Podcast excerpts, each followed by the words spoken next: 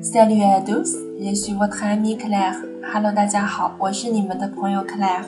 今天我们继续为大家来讲解 Index Play 的第二讲啊。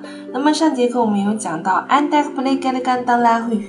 Alors cette fois, pour attirer l'attention d'un garçon de café ou d'une serveuse, d'un vendeur ou d'une vendeuse, qu'est-ce qu'on dit Écoutez bien. Monsieur, s'il vous plaît. Madame, s'il vous plaît. Mademoiselle, s'il vous plaît. Excusez-moi, monsieur.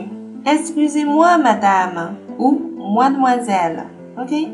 我们也是跟上节课的差不多，我们会把人称放在前面，后面加 s'il vous plaît，或者我们换成 excusez-moi。我们上节课讲的是 pardon，OK？excusez-moi 也是可以的啊。那么这里有一个补充呢，我们来听一下。Pour attirer l'attention d'un serveur dans un café，如果你想吸引在一个咖啡店的服务生的注意的话，on entend encore dire garçon。Garçon 这个词呢，它有男孩的意思，在某种情况下，它可以翻译成服务生。